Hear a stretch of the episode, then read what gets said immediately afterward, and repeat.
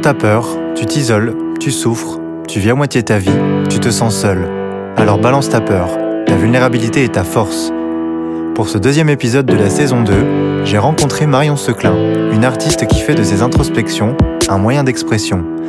Elle nous parle de la peur de manquer ou comment déjà dans notre enfance, nous nous suradaptons à notre environnement pour ne pas être isolés.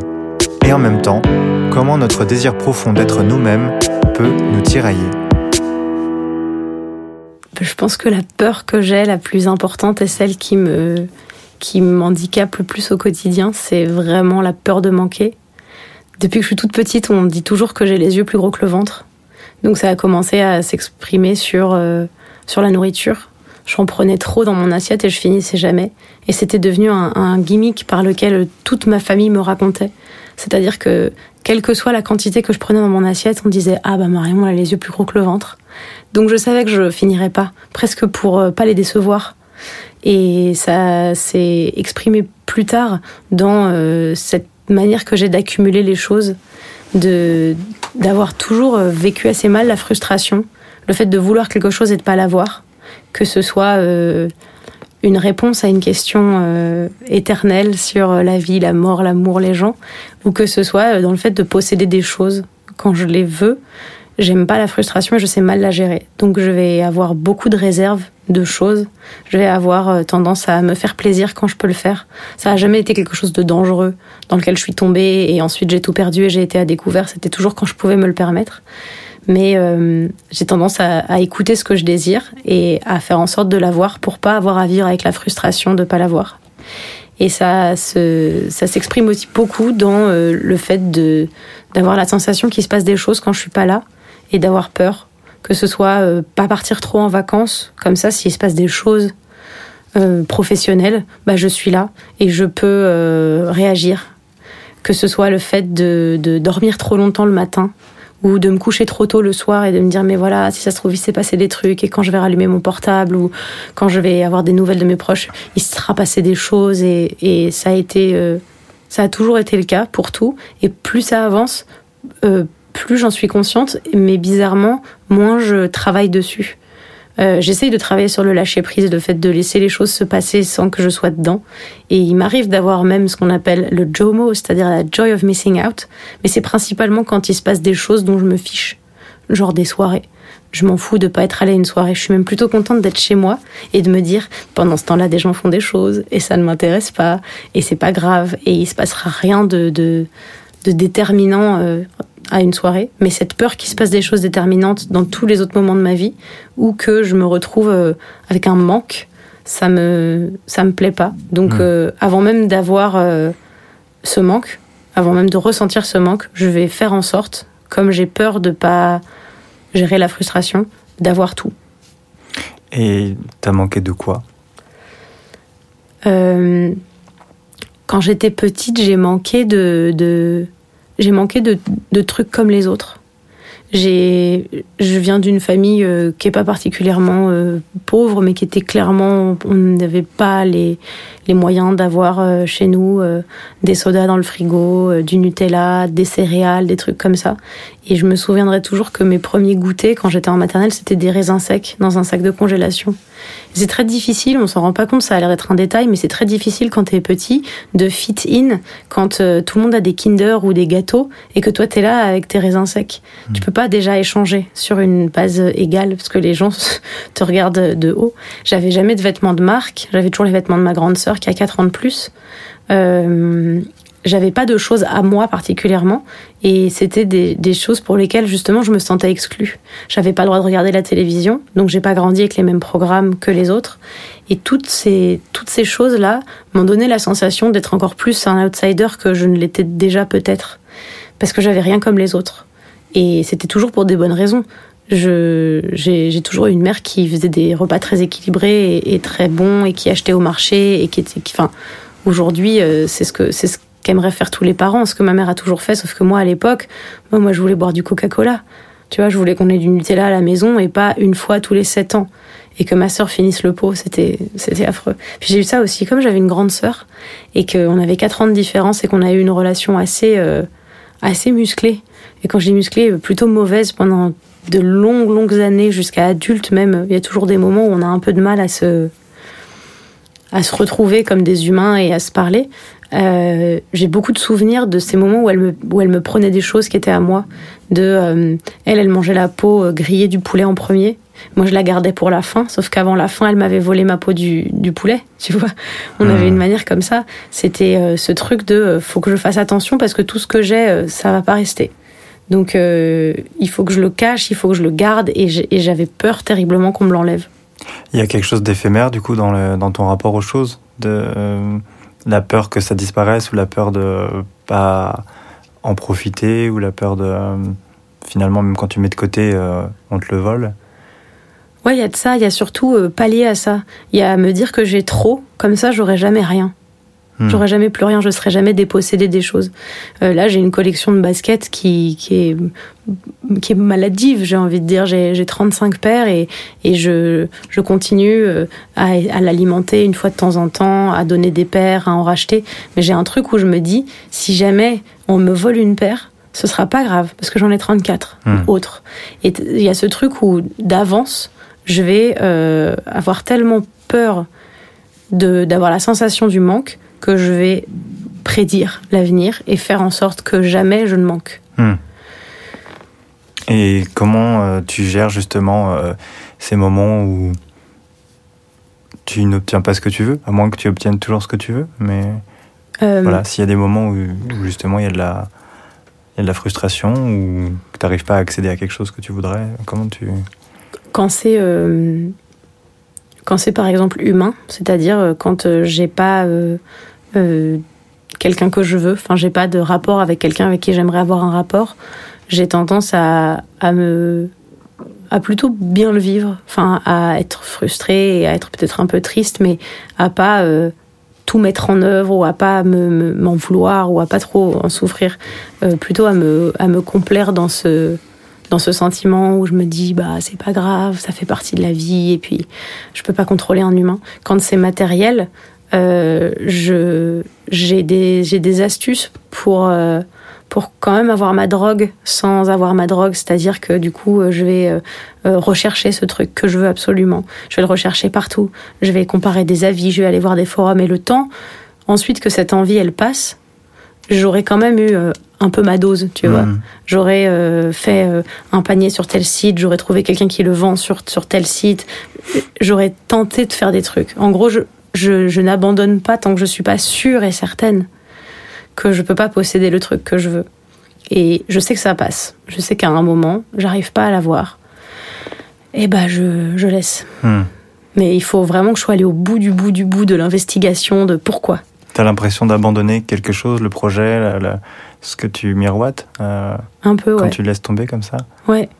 J'ai l'impression de, de, de me dire, bah, j'aurais pu être plus complète. Ou peut-être pas j'aurais pu être plus complète, mais j'aurais pu être plus heureuse à un instant T. Hmm. Mais c'est pas grave. Je trouverai ça ailleurs ou ça se passera différemment. Mais je sais que le temps aide ça aussi. Je sais que le, le temps que je laisse entre un moment où je veux quelque chose et le moment où je l'achète, en général, c'est très très court. Mais le temps que je. Que, plus il y a du temps, plus je sais que c'est quelque chose qui va, qui va changer. Et hmm. qu'en fait, je le voudrais peut-être pas tant le lendemain. Dans le dans l'idée du manque, il y a aussi l'idée de vide, du coup. Euh, comme ton estomac. Comme mon estomac, oui. euh, qu'est-ce qui, euh, qu'est-ce qui en toi serait euh, encore vide ou quelles, quelles sont les parties que tu aurais à, combler encore aujourd'hui euh, pour avoir cette sensation de satiété, de complétude, de... Ah, j'en sais rien du tout. Je j'ai pas l'impression qu'il y a un endroit qui est vide, j'ai l'impression qu'il y a un endroit qui absorbe et qui qui sera peut-être jamais rempli comme une sorte de trou noir euh, dans l'espace. Euh, que plus je remplis ce truc-là, finalement moins il est plein. et qu'il faudrait que juste que je le bouche peut-être en utilisant des techniques de, de, où je me force un peu dans quelque chose où je me dis bon bah maintenant t'arrêtes de faire ça. Ça n'est pas bon, ça ne sert à rien. Et j'avais vu un truc sur Instagram, une illustratrice qui avait euh, fait un petit dessin où elle voit un pull dans une boutique et elle dit oh mon dieu il est trop beau ce pull il me va trop bien Et juste après, elle se dit mais est-ce que ce pull va, va faire en sorte que je me sente moins inutile dans le monde et va combler euh, le, vide que j'ai dans le cœur? Et elle le repose. Elle fait ouais mais il est quand même super doux. Et il y avait ce truc de c'est ça que je fais. Sauf que moi j'ai l'impression que mon, mon trou il absorbe euh, euh, Infini infiniment Hmm. et qu'il faudrait que je le bouche en me forçant, en me disant bon bah maintenant tu te forces. Euh, je suis pas non plus euh, une accumulatrice euh, qui va garder l'intégralité des choses que j'ai. Je vais juste systématiquement vouloir euh, aller au bout de mes désirs, toujours. Pour plein d'autres trucs, c'est très cool. Pour la possession physique, enfin pour le- la possession matérielle, c'est c'est pas fou. Hmm. Et je me demande effectivement ce que je cherche à ce que je cherche à combler vraiment. Parce que effectivement, dans cette idée de manque, de vide, etc., euh, euh, il y a aussi l'idée que quand tu finalement, pour pouvoir remplir quelque chose, il faut le vider. Comment tu vides les choses alors si tu passes ton temps à les remplir? Comment ça sort chez toi? Comment ça s'exprime? Comment ça se dissout? Comment ça se digère? Comment ça? Il y a bien un endroit où tu te disais c'est comme un panier percé, comme un espèce de trou noir. Donc, c'est quoi ton endroit à toi où ça se vide et où du coup il y a la sensation qui revient de manque et donc de remplir à nouveau? C'est toujours dans la, c'est toujours un peu dans la confiance. C'est euh, cette sensation que en possédant des choses, euh, des jolis vêtements, des jolies chaussures, une maison agréable, je, je me construis moi un truc dans lequel je vais pouvoir être ce que je veux. Et à chaque fois que j'ai des grosses phases de confiance dans lesquelles j'ai rien à prouver à personne, même pas à moi, où je vis vachement en accord et où je m'écoute et où c'est hyper agréable, j'ai plus je, ne- je ne comble plus puisque j'ai plus de vide. Je pense que ce vide vient vraiment de ma, de ma confiance totalement. Par contre, quand j'ai des petites phases dans lesquelles euh, je me sens en insécurité par rapport à une relation amoureuse, une relation amicale, une relation professionnelle, je vais avoir envie de de réaffirmer qui je suis et par là du coup de reposséder des nouvelles choses. Donc j'ai des phases de tri aussi dans ma vie. En général, euh, c'est tout à fait métaphorique mais c'est vrai, c'est quand je suis en train de trier mes mes relations et mes projets et mes choix que je trie aussi les choses qui sont chez moi, Hmm. que j'essaye de faire en sorte que partout où je vais poser les yeux chez moi, ça va m'apporter de, du, du bonheur et de Mhm. la joie. Et je vais plus me dire, ah putain, il faut que je vire ce truc, c'est pas beau, ou pourquoi est-ce que je l'ai, ou ça me rappelle trop de souvenirs. Hmm. Euh, mais ça va avec ma confiance. Et t'as des phases dans lesquelles je vais m'habiller avec le même t-shirt pendant trois semaines et où je vais me sentir terriblement euh, désirable et ce sera parfait. Et en plus, je me dis que j'ai du talent et que je vais faire des trucs super. Et tous ces moments où j'ai l'impression de redevoir prouver des choses, où je me sens euh, moins jolie, où je me sens moins attirante, où je me sens moins intelligente, je me sens moins intéressante, je me sens moins créative, bah, je vais aller m'acheter tous des trucs pour remplir ça. Hmm. en me disant bah si j'ai une robe bleue donc je peux être que créative excusez-moi. Enfin, tu sais comme si c'était euh, euh, vraiment par là que ça passait. Et je l'ai vu il y a pas longtemps parce que j'ai traversé une longue phase de besoin de rien. Hmm. une longue phase de je suis contente de ce que j'ai et ça ne servirait à rien. Et effectivement acheter cette chose ça m'encombrerait plus qu'autre chose. Est-ce que j'en ai vraiment besoin? Est-ce que ça va me changer quelque chose?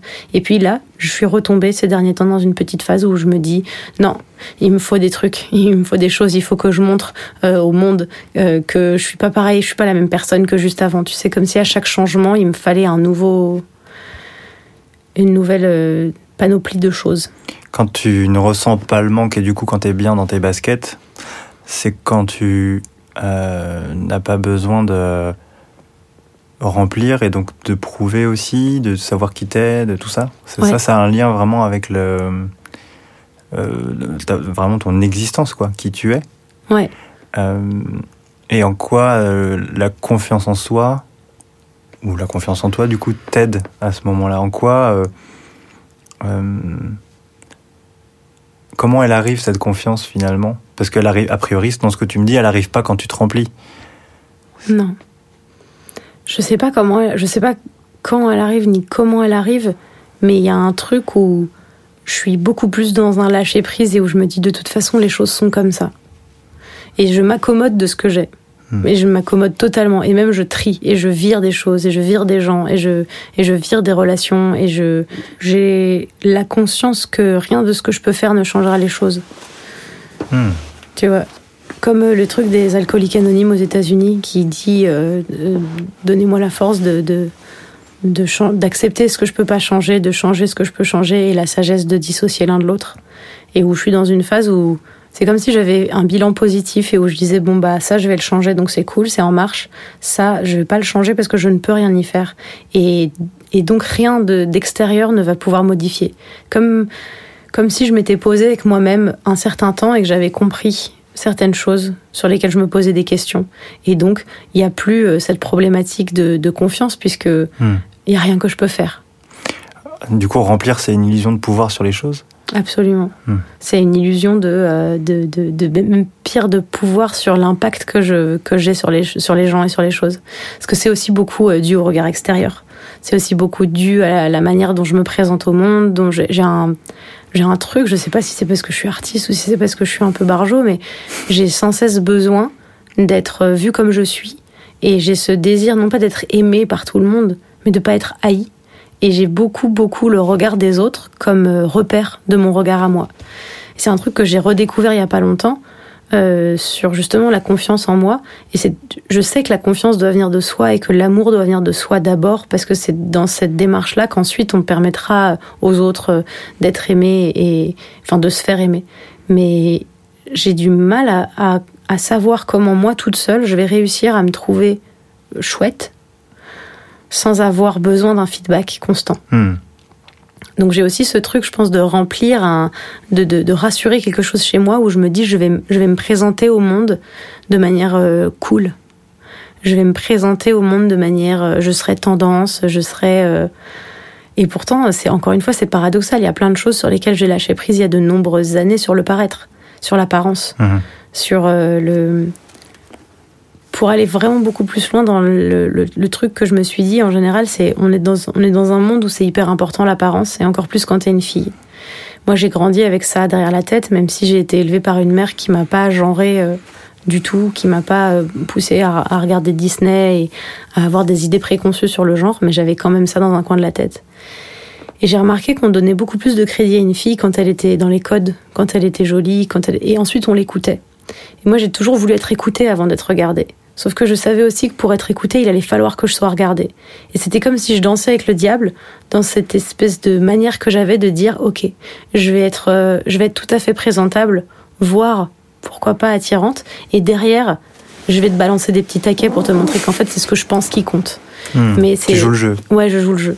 Je joue le jeu et j'ai jamais su pas jouer le jeu parce que j'ai beaucoup vu euh, des des des gens, enfin des filles à qui on donnait pas la parole et à qui on donnait pas de place parce que bah elles étaient pas, elles faisaient pas d'efforts quoi. Hmm. Et je me suis toujours dit ce serait la, pire chose. Et, et je et ouais j'ai des et c'est souvent dans des phases parce que du coup les phases où je porte mes grands t-shirts et où je me brosse pas les cheveux je m'en fous.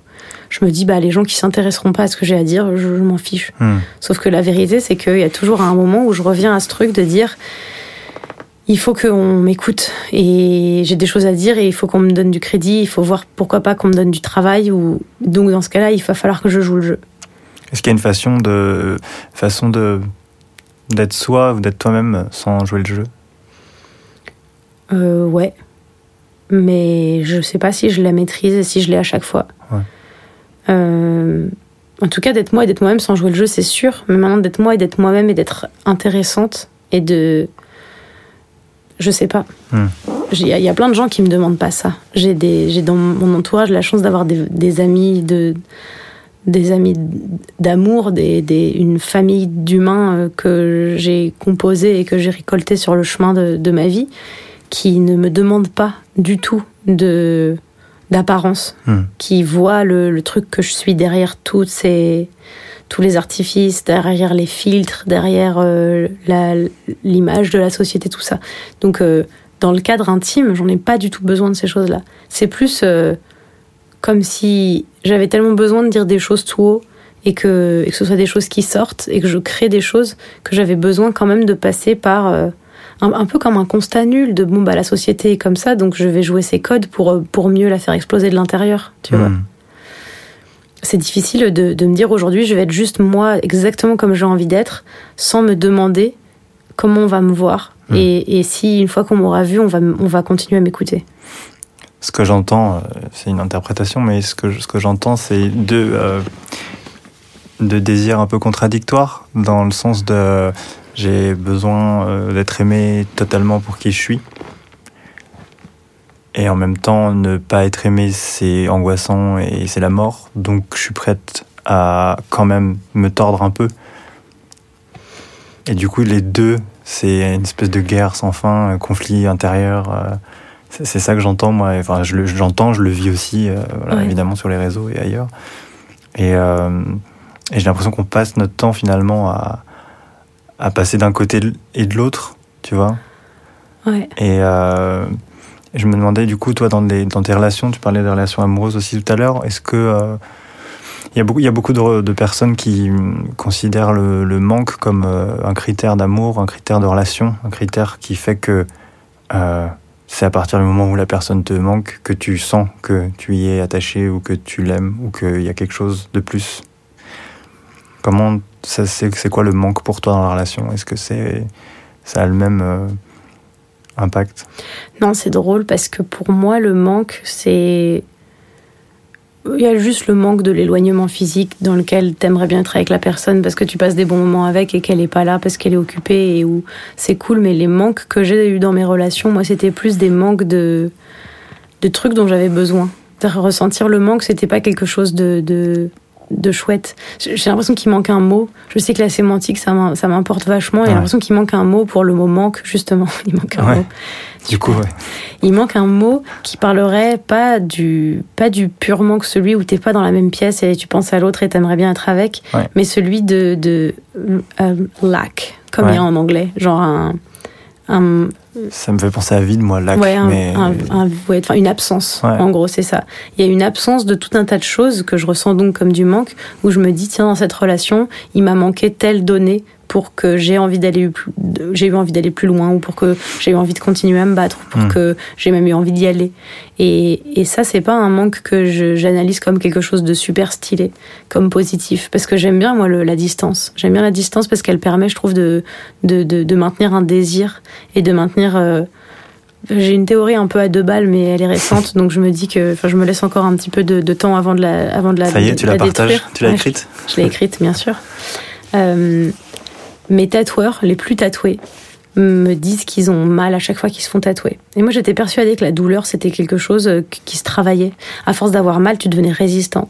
Sauf qu'en fait, j'ai découvert que la douleur, et moi aussi, pour me faire tatouer de temps en temps, je peux te dire que j'en chie Ouais, vraiment beaucoup, à de plus fois. en plus Ouais. c'est qu'en fait, on a une jauge de résistance à la douleur et plus on la bouffe, bah, moins on est résistant à la douleur. J'ai l'impression qu'on a une jauge un peu similaire quand on rencontre quelqu'un avec qui on passe des bons moments. C'est qu'on a une jauge de bons moments que les gens aiment bien euh, euh, quantifier en temps. Par exemple, tu as trois ans. Euh, t'as trois ans, si tu te vois tous les jours, si tu te vois plusieurs fois par semaine, enfin, tout le monde n'a pas trois ans ou sept ans de relation amoureuse avant d'avoir envie de d'autre chose. Hmm. C'est juste que c'est à peu près euh, de manière un peu arbitraire le temps qu'on y a posé. Pour moi, on a un certain nombre de bons moments ou en tout cas un certain T'as un quota ouais, un quota, une certaine quantité. Mais c'est pas toi qui la décide, c'est pas non plus l'autre qui la décide, c'est juste quelque chose qui va se faire naturellement. Plus tu bouffes ces moments vite dans les débuts d'une relation, plus je pense. Et encore une fois, je suis vraiment pas sûre de moi. ouais. Non, mais Ce que j'allais dire, c'est qu'en le disant, à mon avis, tu Mais- vas déjà changer Ouais. d'avis. Non, mais peut-être, on verra. Plus je, plus je pense que tu bouffes vite ces moments, plus tu arrives au bout de ton quota. Et si tu veux le bouffer en deux semaines ou en six ans, tu peux, c'est ton choix. Mais j'ai juste ce côté où j'apprécie la distance parce qu'elle permet justement de, de consommer avec parcimonie ces moments-là.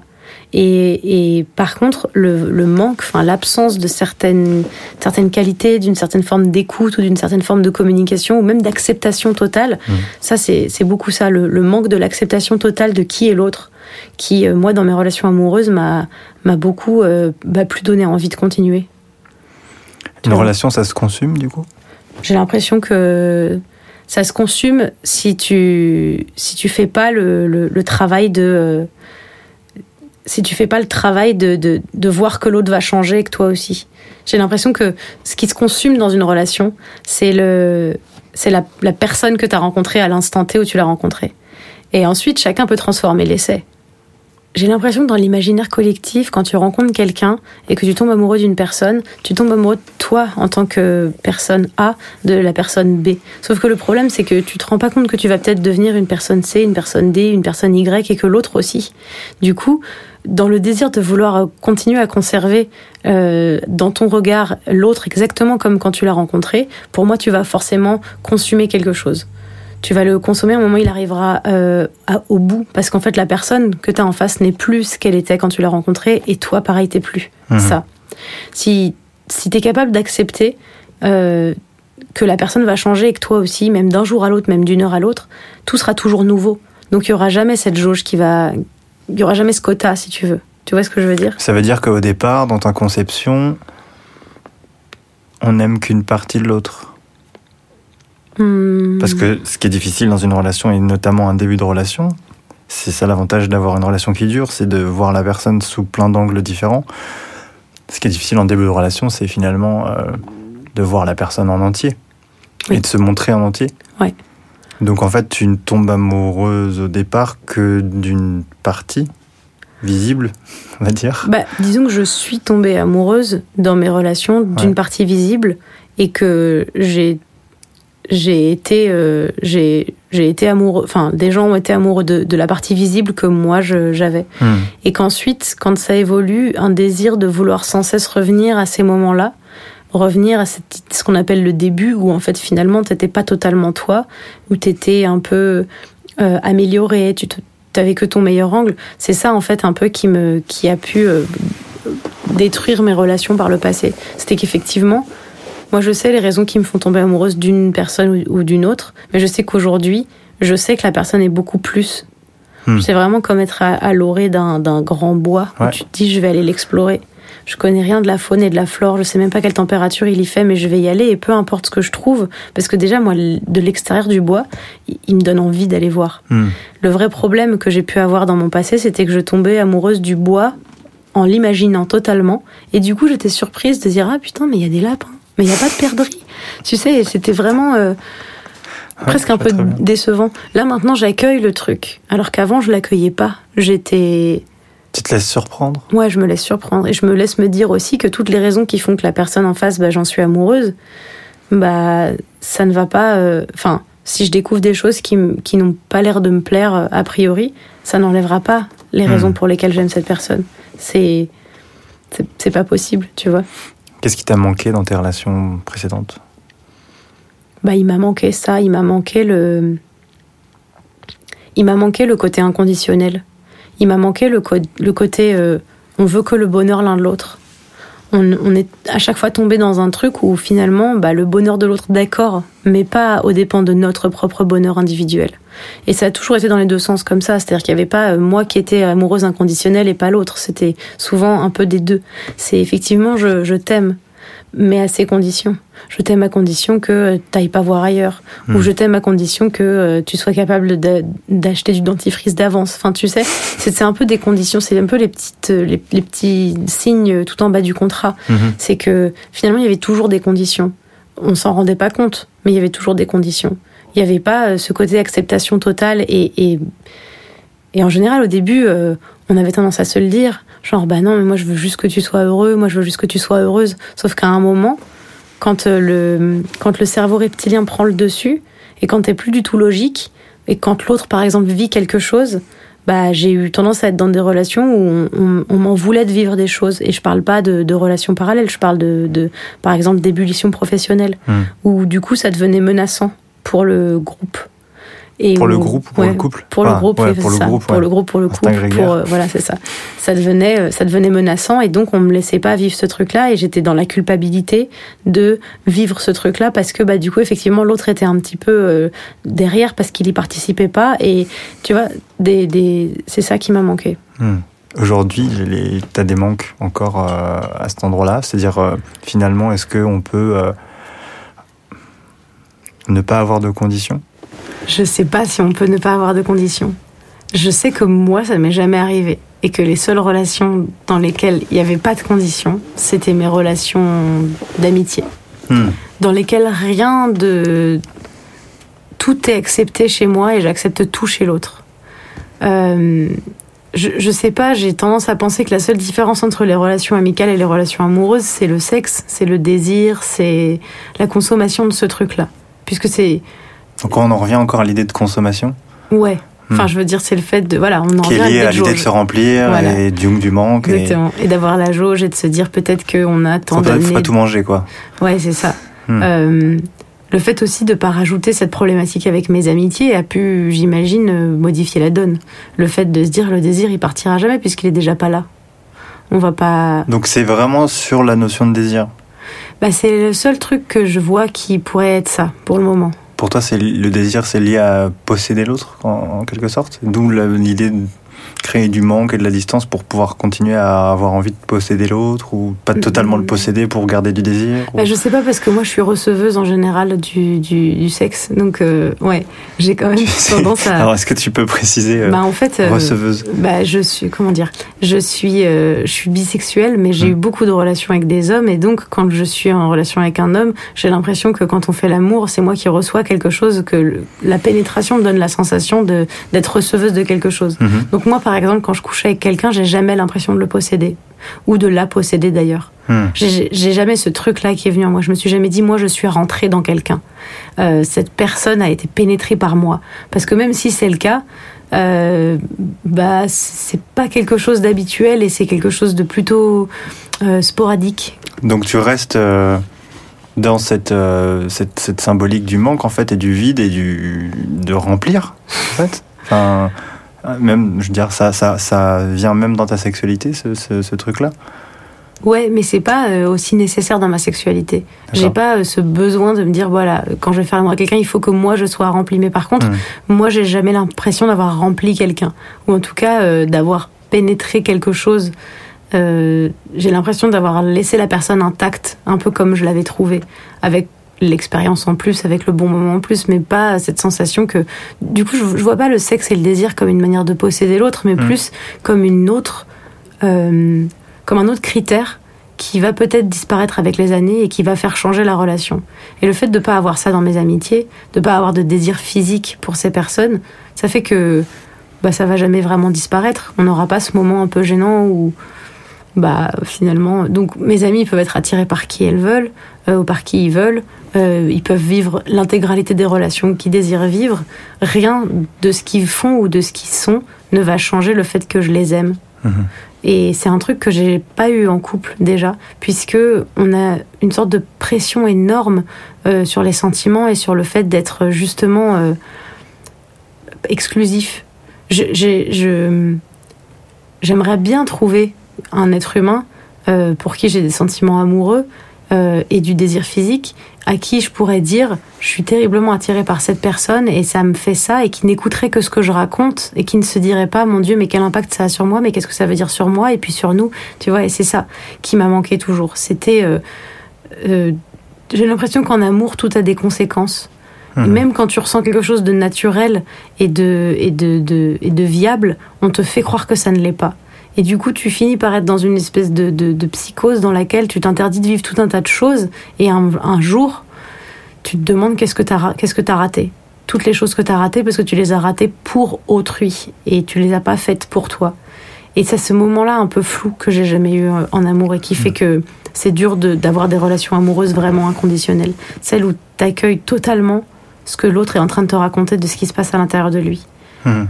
Celle où rien n'est remis en question à chaque fois qu'il y a quelque chose. Qui t'écoute vraiment en fait. Ouais, qui Simplement. Qui juste t'écoute. Ouais, Parfois il y a simplement le besoin de se sentir écouté et pas tant d'avoir une réponse de la part de l'autre aussi. ouais. Mais avoir quand même cette sensation que c'est pas grave, que rien n'est grave. Hmm. J'ai l'impression que les choses sont beaucoup plus graves en amour qu'en amitié. Tout est un peu plus grave. Euh, et je sais, je sais pas pourquoi. Je pense qu'il y a énormément de, de, de pression que je mets toute seule. Il y a énormément de. de mon regard euh, et mon prisme sur les relations amoureuses jouent énormément. Ça doit aussi venir de moi potentiellement. C'est pas toujours le problème de ne pas avoir rencontré le partenaire ou la partenaire qui va faire ça ou ça. Mais c'est juste que bizarrement, malgré moi, j'ai cette sensation que j'aurais du mal à être acceptée avec l'intégralité des choses que je peux ressentir et que bah, c'est la personne avec qui tu partages une relation amoureuse n'est pas la personne à qui tu peux raconter ça parce que ensuite ça va être euh, mais c'est grave et puis pour moi et puis voilà Ça t'est déjà arrivé ça dans ton enfance de ressentir euh, que tu pouvais pas euh, être euh, totalement ex- ou exprimer totalement et que ça avait peut-être des conséquences derrière négatives ou désagréables pour toi? j'ai beaucoup ouais j'ai beaucoup été entravée euh, en tant qu'individu parce que j'avais une grande sœur qui prenait beaucoup de place et qui, Hmm. avait, euh, qui, avait, qui était très intelligente, mais qui prenait du coup aussi toute l'attention. Et, et je me suis jamais sentie libre d'être moi. Jamais. Je pense que ça vient de personne en particulier, si ce n'est de moi et de ma capacité à m'effacer quand quelqu'un prend plus de place, de pas vouloir faire de vagues, de pas vouloir être embêtante. Mais donc finalement, que ce soit, euh, comme je te racontais au début, dans les relations amicales, à l'école, le fait de, de- d'être une outsider, j'ai souvent ressenti de la honte à être moi. Ou j'ai souvent eu des mauvaises expériences quand j'avais été moi. Donc d'une manière ou d'une autre, je l'ai étouffée, la petite Marion, celle qui aurait pu être euh, plus, plus joyeuse, plus euh, vibrante, plus euh, expressive. Parce que ça n'intéressait personne que je le sois, tu vois. Qu'est-ce qu'il y a eu comme, comme expérience particulière qui t'ont marqué de, dans ce, ressenti-là? De pas être capable ou pas pouvoir être totalement toi ou que si tu l'étais, ça avait des, un impact négatif sur la relation Bah, j'ai, j'ai Est-ce qu'il y a des choses marquantes, je veux dire, qui t'ont. Bah déjà, plus globalement, j'ai été harcelée toute ma scolarité, mais jusqu'au lycée. Évidemment, au lycée, ça se, ça s'exprimait pas comme en primaire, euh, parce que on est plus grand et que c'est plus insidieux la manière qu'on a de, de, créer une pression les uns sur les autres. Mais j'ai, j'ai toujours été dans la position, parce que je m'y suis mise à un moment, de... euh, en fait, je voulais avoir des amis, je voulais créer des liens, et donc j'étais plutôt vulnérable et plutôt... euh, j'ai toujours été quelqu'un de plutôt gentil, euh, avec pas de, de, de jugement a priori sur les gens, de choses comme ça. Et donc c'était vachement plus facile de me taper dessus. Et ça l'a été de la primaire à la terminale, euh, cette sensation qu'à chaque fois que qu'on me rencontrait, on se disait bon, pff, ouais, on va pouvoir lui marcher dessus à celle-ci. Et je sais comme si je donnais presque les clés. Hmm, Et- c'est ça que j'entends aussi. Ouais, c'est comme si je donnais aux autres la possibilité de le faire. Et que les gens qui sont restés aujourd'hui dans ma vie, de cette période, il n'y en a quasiment pas. Mais comme j'ai toujours agi comme ça, même adulte, j'ai compris que mes vrais amis, c'était ceux à qui j'avais donné les clés et qui avaient décidé de pas les utiliser, tu vois. Hmm.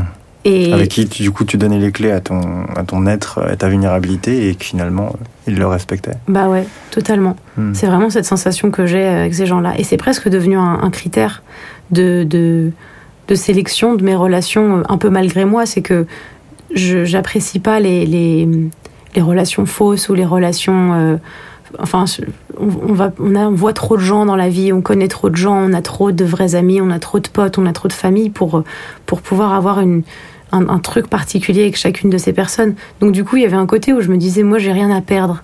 Donc je vais me mettre à poil devant cette personne. Et si en fait cette personne l'utilise pour ensuite me mettre des petits taquets, bah, bah, ça m'apprendra qu'il faut plus que je le fasse. Euh, mais en même temps, ça a aussi permis que je rencontre des personnes d'une qui n'ont jamais utilisé les armes quoi c'était Mhm. vraiment je leur donnais les armes sauf que comme toute ma scolarité j'ai donné les armes en plus j'avais j'avais vraiment un truc de culpabilité aussi petite fille c'est-à-dire que j'ai toujours euh, il y a eu un truc justement, bah, on en revient à l'apparence, où euh, c'était très injuste parce que j'étais dans les critères de beauté de, de mon époque. Vraiment, j'ai pas, euh, j'ai jamais fait attention à rien. J'ai juste été une fille fine dans un monde où c'était cool d'être une fille fine avec les yeux clairs. Mhm.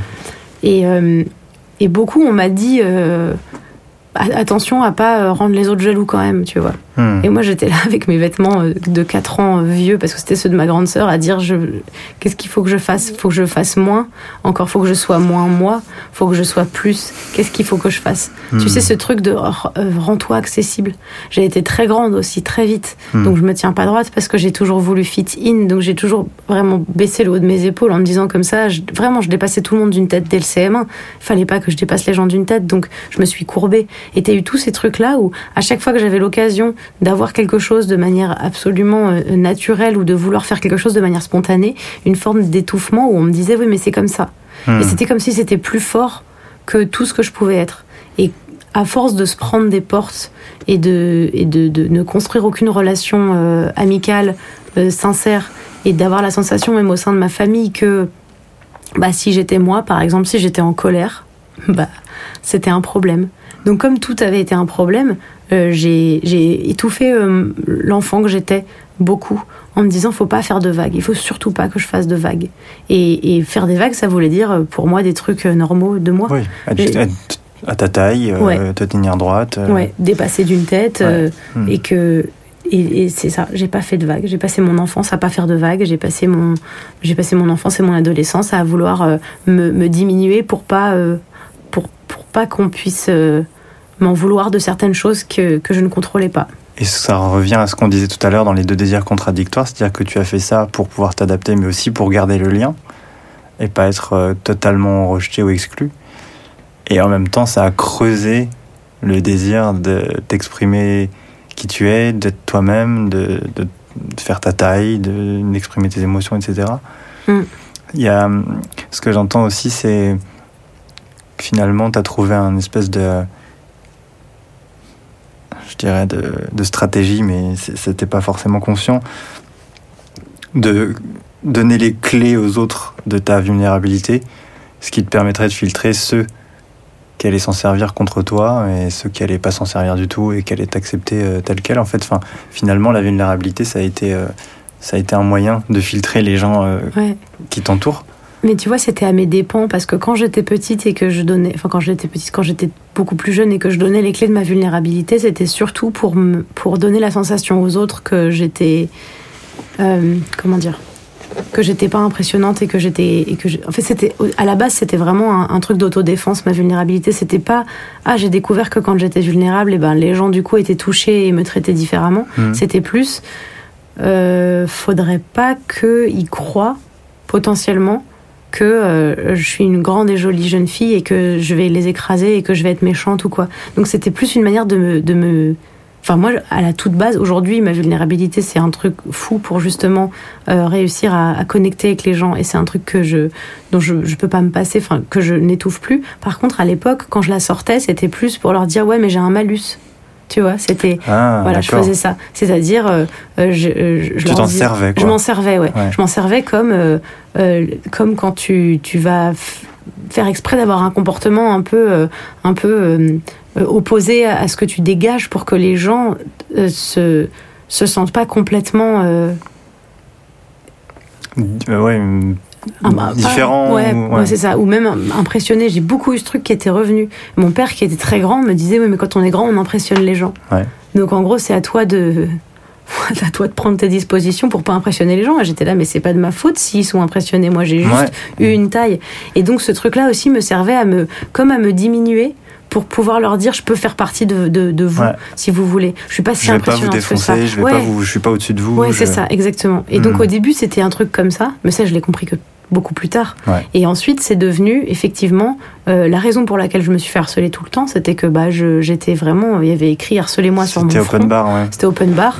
Et euh, et ensuite, ça a été euh, ah non, mais en fait, je vais pas changer. Je vais pas arrêter d'être gentille. Je vais pas arrêter de, de, de, raconter des choses qui sont qui sont intimes parce qu'elles me semblent justifiées à raconter, mhm. sans être dans un truc sans filtre de gêne. C'était pas mon but. Et aujourd'hui, c'est ça qui est vraiment génial, c'est que je j'arrive à voir à l'avance un peu quelles personnes je rencontre qui vont se servir de ces, de ces armes-là. Tu vois, qui vont, je leur, je donne ma kryptonite, je vois ceux qui vont l'utiliser. Ah, Très rapidement, je le vois.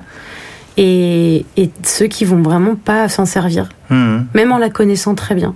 Même en, enfin, personne n'en garde dans la poche, tu vois, dans mon entourage proche. Hmm. Et ça, c'est un truc où pendant longtemps, tu sais, euh, tu te dis que tu vas changer. Quand tu t'es fait avoir dans des relations humaines, amoureuses, amicales, professionnelles, peu importe, tu te dis bah la prochaine fois, ça me servira de leçon, je ferai plus ça. Sauf qu'en fait, moi, je me suis toujours dit bah non, je le ferai quand même. Je le ferai quand même parce qu'au moins, parce que je suis comme ça. Hmm. Je peux pas aller à l'encontre de ça. Je peux pas quand je rencontre quelqu'un qui me passionne et dont je tombe follement amoureuse, me dire non non, je vais y aller hyper doucement parce que c'est horrible, je hmm. trouve de vivre dans l'entrave. Donc je décide de dire non, je vais le faire. Et si ça marche pas avec cette personne, eh ben ça marchera pas avec cette personne et puis ce sera pas grave, mais moi, je veux pas m'entraver. Je hmm. veux plus m'entraver. Et je l'ai beaucoup fait. Et donc c'est pour ça que je les seules relations inconditionnelles que j'ai, euh, où je ne m'entrave pas du début jusqu'à la fin, c'est dans mes relations amicales, hmm. dans qui sont donc dénuées d'un désir physique et d'une.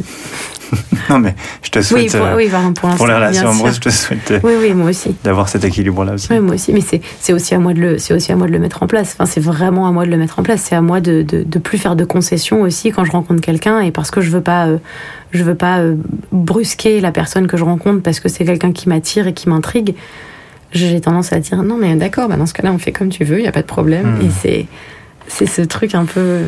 Finalement, pour qu'il n'y ait pas de conditions au départ, il faudrait, c'est ça, s'ouvrir déjà complètement et, Ouais. et montrer ce qu'il y a à montrer et ce qui Ouais. est là, quoi. Mais il faudrait pas avoir peur de perdre les gens parce qu'on est nous vraiment, tu vois. Mhm.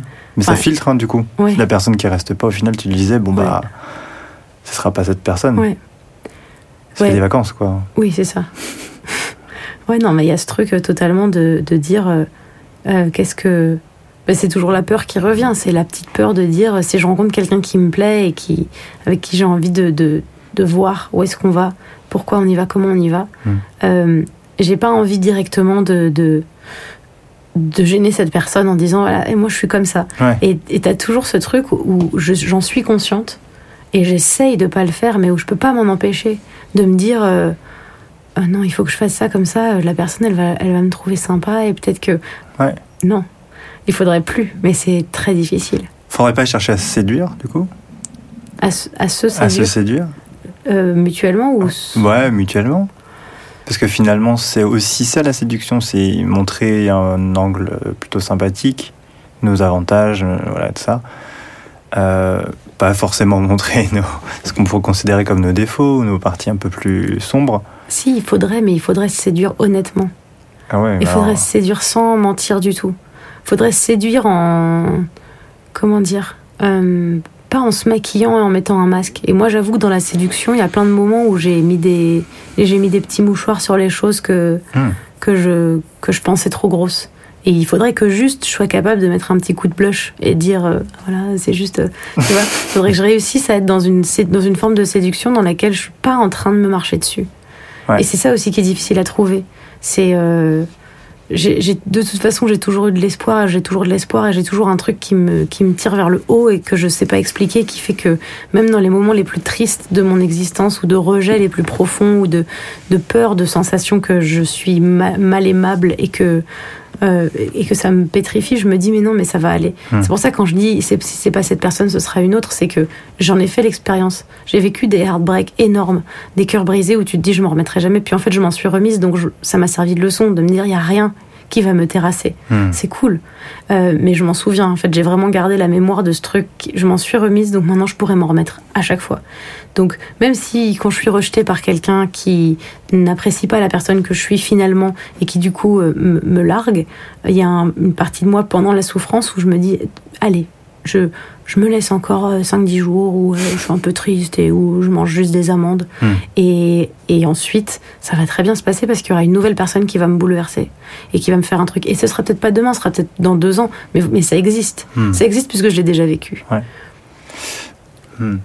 Du coup, finalement, c'est comme si euh, la une des clés, c'était de dépasser sa peur de manquer. Ouais. On en revient à. Ouais. Enfin, je veux dire, on- le sujet, est- ça y est, on a fait le tour de- du sujet, c'est ça l'idée? Quand Ouais. tu dépasses ta peur de manquer, en fait, c'est quand justement tu te, as une sorte de confiance Ouais. euh, où justement il n'y a pas le, le- cette espèce de besoin euh, soit de consommer, soit d'accumuler ou de posséder, mais plutôt justement au contraire de d'épurer. Ouais. J'ai l'impression qu'il y a une épure à faire aussi, tu sais, comme quand tu me disais, euh, je trie mes affaires, mais je trie en fait mes dossiers, mes mecs, mes machins, mes Mhm. trucs.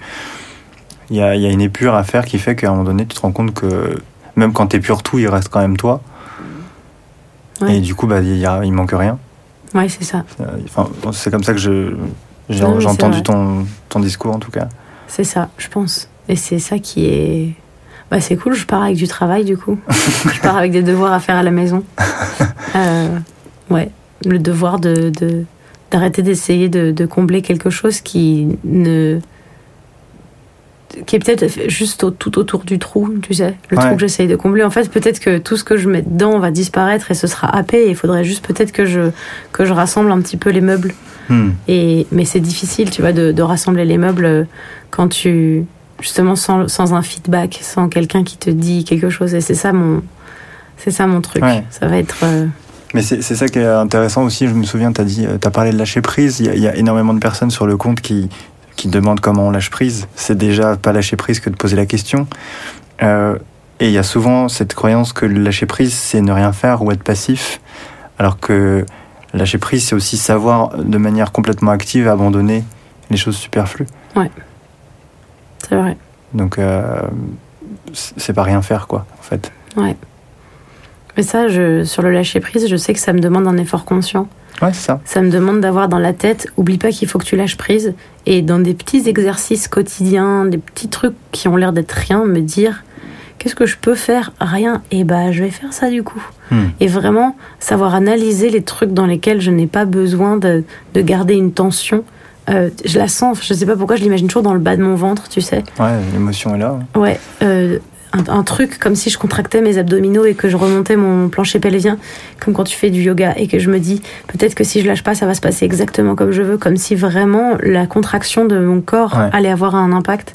Et rien que le lâcher prise de me dire bah non, et donc eh ben tout relâcher, euh, ça, ça fonctionne. Tu sais, quand, euh, quand je suis en tournage et que je dois faire un plan séquence et qu'il est un peu compliqué à faire et que je me dis si je garde cette tension dans le bas de mon ventre, le plan il sera parfait, alors qu'en hmm. fait c'est pas ça. Rien que ça, ça fait déjà euh, des petits exercices qui vont qui m'habituent à lâcher prise sur les trucs les plus gros. Hmm. Mais euh, ouais. Par rapport aux personnes du compte, je demande toujours à la fin de, l'épisode si euh, toi, en tant que Marion, tu as quelque chose à partager ou un conseil à donner, si jamais c'est une sous forme de conseil ou autre, par rapport à, aux personnes qui se reconnaissent dans la, peur de, de manquer, du coup. Peu importe la forme bah, j'ai j'ai une phrase qui m'a permis un jour de comprendre que que j'y pouvais rien s'il se passait des choses quand j'étais pas là. Euh, et qui m'a en même temps permis de, de, créer un moteur énorme pour pouvoir aller de l'avant. C'est que quelqu'un m'a dit personne t'attend nulle part. Et ce truc-là m'a fait me dire il va de toute façon se passer des choses partout sur Terre quand j'y serai pas. Il va se passer des choses formidables, mais il ne tient qu'à moi de faire en sorte, moi, de faire des choses formidables. Et ce truc de personne t'attend nulle part, ça veut dire on va pas te repérer dans la rue, on va, on va pas, euh, on va pas t'attendre hmm. pour euh, faire telle ou telle chose. Donc toi, vas-y, fais les choses qui te font plaisir. Et t'arrêteras du coup d'être concentré sur tout ce qui se passe quand t'es pas là. Ok, merci beaucoup. Merci à toi.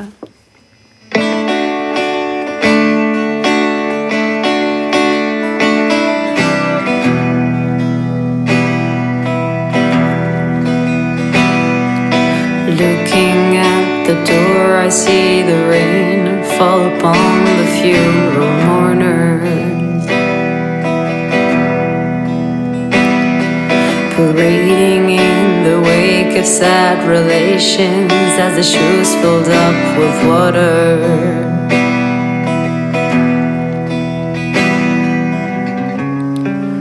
Maybe I'm too young to keep good love from going tonight, you're on my mind, so you never know. Broken down and hungry for your love, with no way to feed it. Where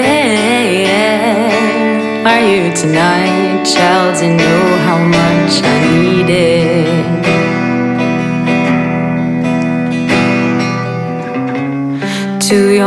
to hold